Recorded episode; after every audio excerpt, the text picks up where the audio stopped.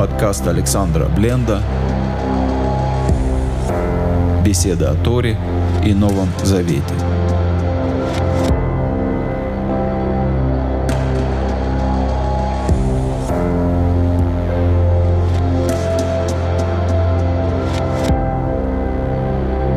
Шалом, дорогие друзья, с вами Александр Бленд, и мы сегодня с вами будем изучать нашу недельную главу, это глава Ятро. Надо сказать, что далеко не каждый удостаивается, даже каждый из героев Торы, чтобы недельная глава называлась его именем. У нас нет недельной главы Авраам, нет недельной главы Ицхак или Яков. Если вспомнить, Пинхас и Ятро – это те немногие, которые удостоились каждой э, своей недельной главы. В чем же особенность Ятро? Ятро – это, как мы помним, медианский священник, тесть Маше, который, услышав про многочисленные чудеса, которые Всевышний сотворил через Маше для народа Израиля, пришел проповедовать своего тестя, увидеть своими глазами, что с Израилем, и услышать своими ушами, можно сказать, из непосредственных источников о тех чудесах, которые Всевышний сотворил. Есть в Медрашах очень распространенный мотив о диалоге между Всевышним и Моше. Тут нужно сделать небольшое отступление и сказать о Медрашах в целом. Очень часто Медраш нисколько не претендует на достоверность того, что он описывает. Мидраш представляет собой понятное нам, доступное нам объяснение того, что могло происходить в голове Маше с его внутренним представлением о Всевышнем или как бы какое-то определенное, можно сказать, событие ментальное, духовное, которое происходит в диалоге между человеком, в данном случае Маше и Всевышним. Есть мидраши о предполагаемом разговоре Юсефа с его братьями, куча других диалогов, диалоги Маше со Всевышним о том, войдет он или войдет в страну Израиль и так далее. Часто верующие из христиан говорят, вот евреи все это придумали, всего этого на самом деле не было, и поэтому врать все это и незачем это слушать. Разумеется, это не правда, и Мидраш, он носит вымышленный характер, но этот вымысел притча, которая приходит нас чему-то научить. Хочешь учись, хочешь нет. Точно так же в Торе и в Писаниях мы видим, в описаниях Всевышнего, что у него есть рука, ноздря, глаза, сердце, стопы ног и так далее. И если мы будем читать именно Танах, то мы почти не найдем там описание бестелесного Бога. Он всегда обладает э, чуть ли не бородой. И, но при этом мы понимаем, что это описание, которое призвано сделать нам понятным абсолютно недоступного, абсолютно трансцендентального и выше нашего разумения Бога, который говорит, что его мысли — это не наши мысли. Никто не скажет, э, врет это Тора, потому что у Бога нет на самом деле глаз, и нет у ноздрей, и он не может раскаиваться и так далее.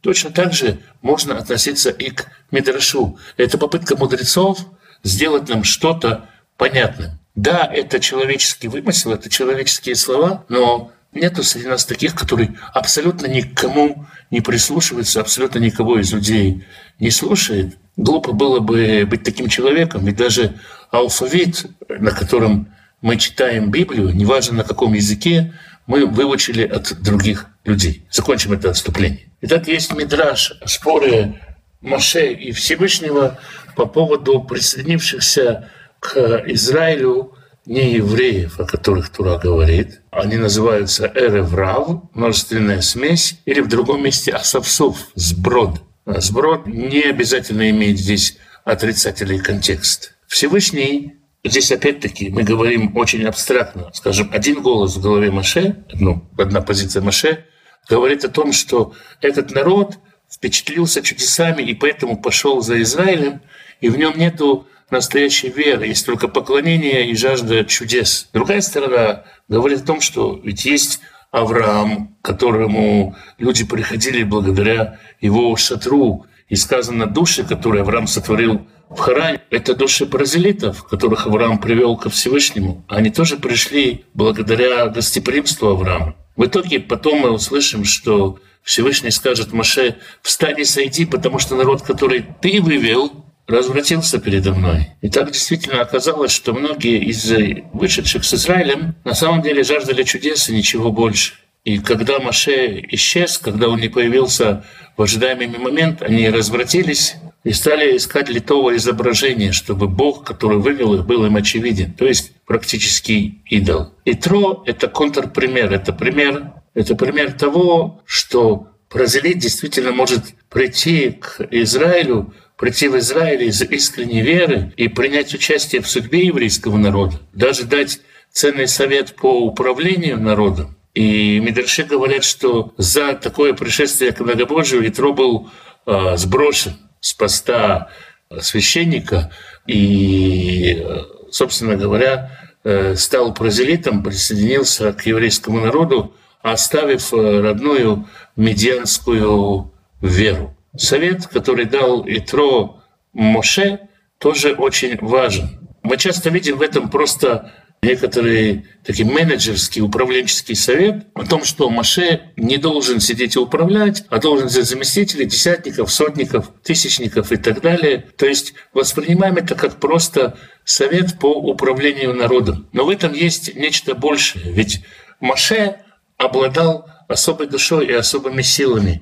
Он был избран Всевышним для особой миссии. И, конечно же, весь народ хотел бы, чтобы именно Маше его судил. Тогда со смертью Маше люди сказали бы, нет у нас больше такого, как Маше, кто нас теперь может судить?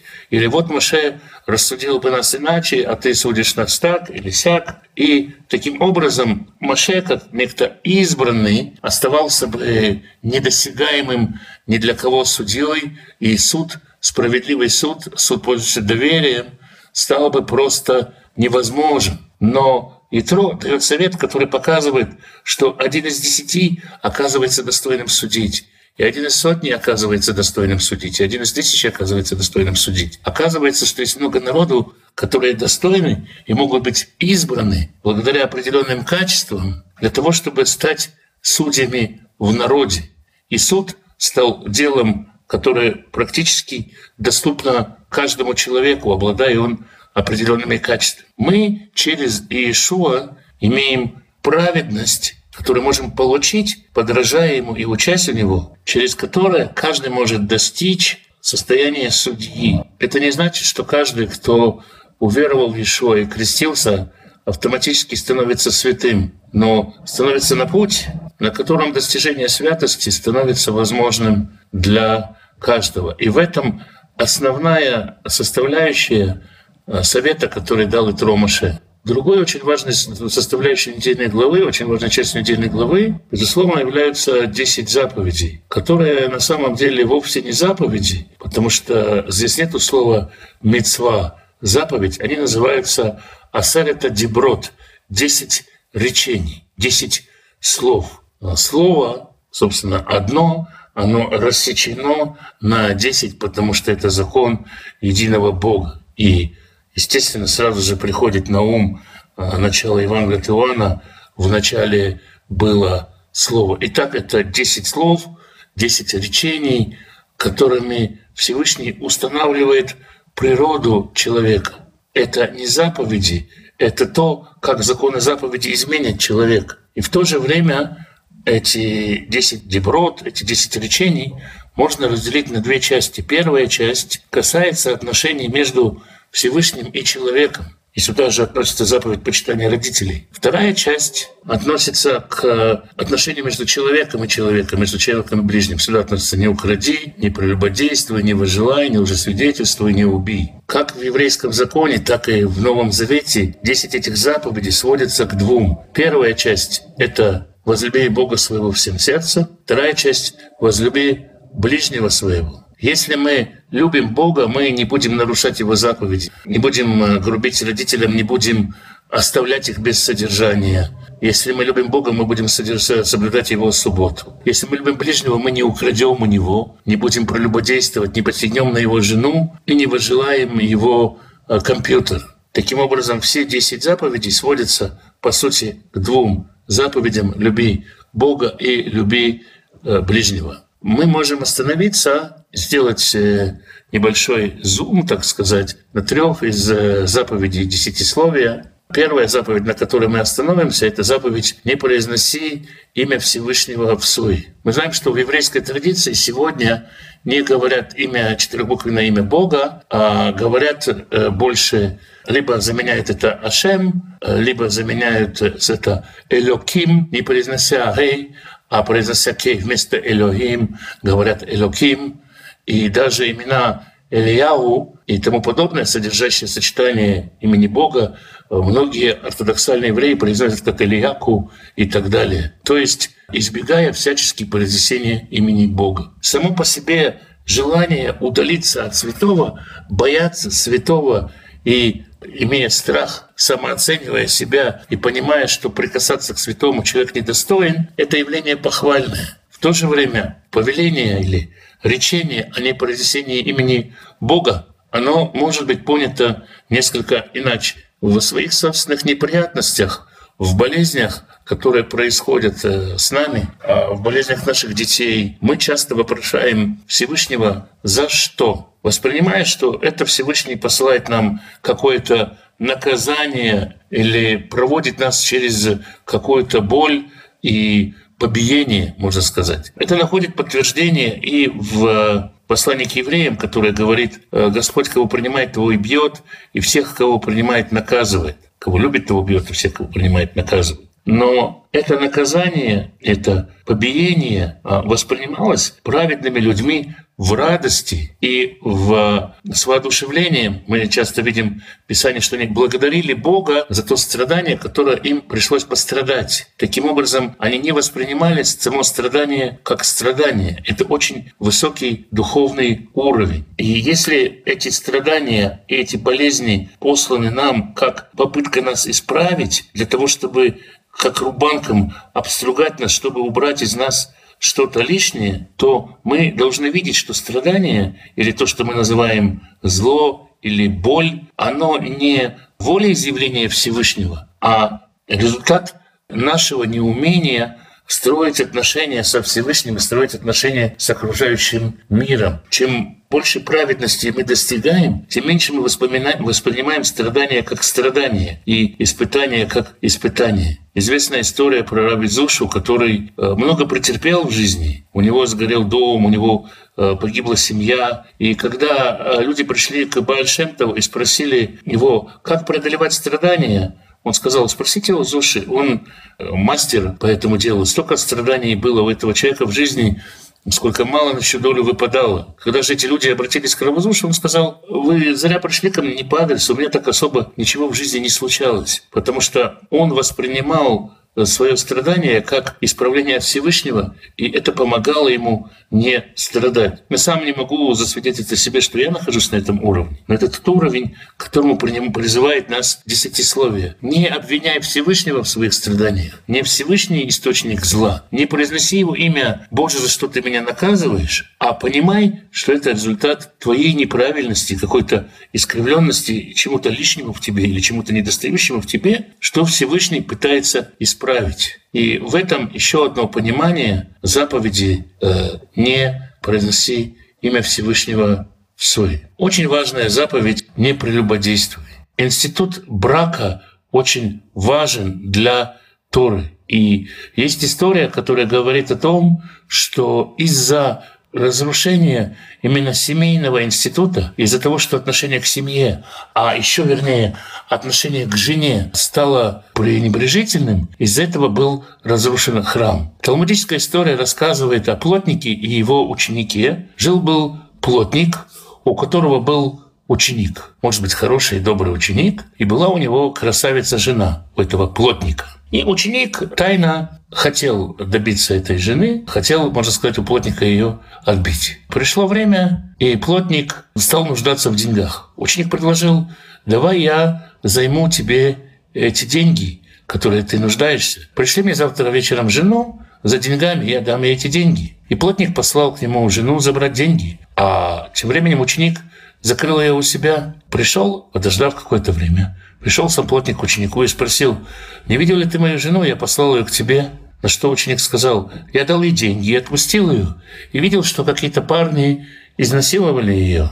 Обратите внимание, уже, как звучит сюжет, я видел, что ее изнасиловали, и я не вступился за нее. Он может спокойно об этом говорить, хотя это вымысел. Он также мог спокойно закрыть чужую жену у себя, и мы не слышим, э, чтобы жена как-то возражала. И плотник спросил ученика, что же мне теперь делать с этой женой, которая стала жертвой изнасилования? Ученик сказал, да ты прогони ее просто. Плотник возразил на это, но у меня очень большая сумма ктубы.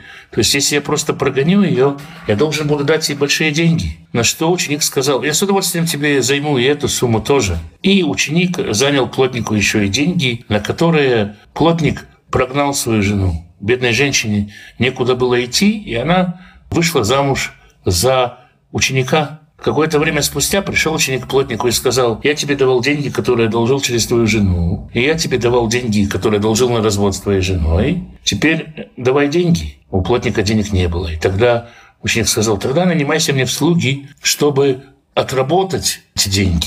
И так сидел ученик с бывшей женой плотника, теперь его женой, а плотник прислуживал им и плакал. И Мидраш рассказывает, что этими слезами был подписан приговор на разрушение храма. То есть окончательно приговор сложился не из-за этого поклонства и не из-за напрасной ненависти, а из-за разрушения семейных ценностей, семейного авторитета. Так высоко Мидраш оценивает, э, так высоко устная Тора и Тора оценивают семейный институт. Поэтому прелюбодеяние, как разрушение семьи, прописано как запрет в десяти заповедях. Это один из самых важных институтов в обществе. Еще одна заповедь, о которой мы поговорим, это заповедь «Не возжелай» – «Лотахмод». Казалось бы, как можно предложить сердцу не возжелать. А, естественно, человеку не управлять э, своими мыслями. Мы не всегда знаем, когда и почему какая мысль к нам приходит. Поэтому, казалось бы, своими мыслями мы не можем управлять. Мудрецы говорят, что человек может представить себе крестьянина-простолюдина, который смотрит на царскую дочку. И он понимает, что она недосягаема до него. Он не может э, жениться на ней.